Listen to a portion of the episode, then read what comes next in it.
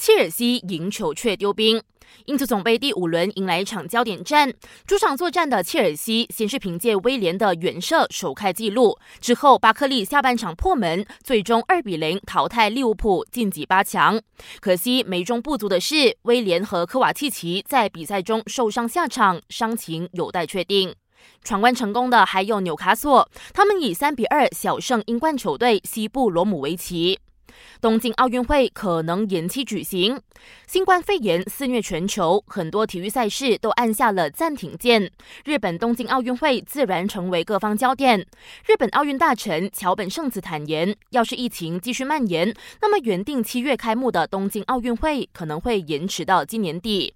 不过，决定权都在国际奥委会的手上，五月是他们最终判断能否如期举办东京奥运会的最后期限。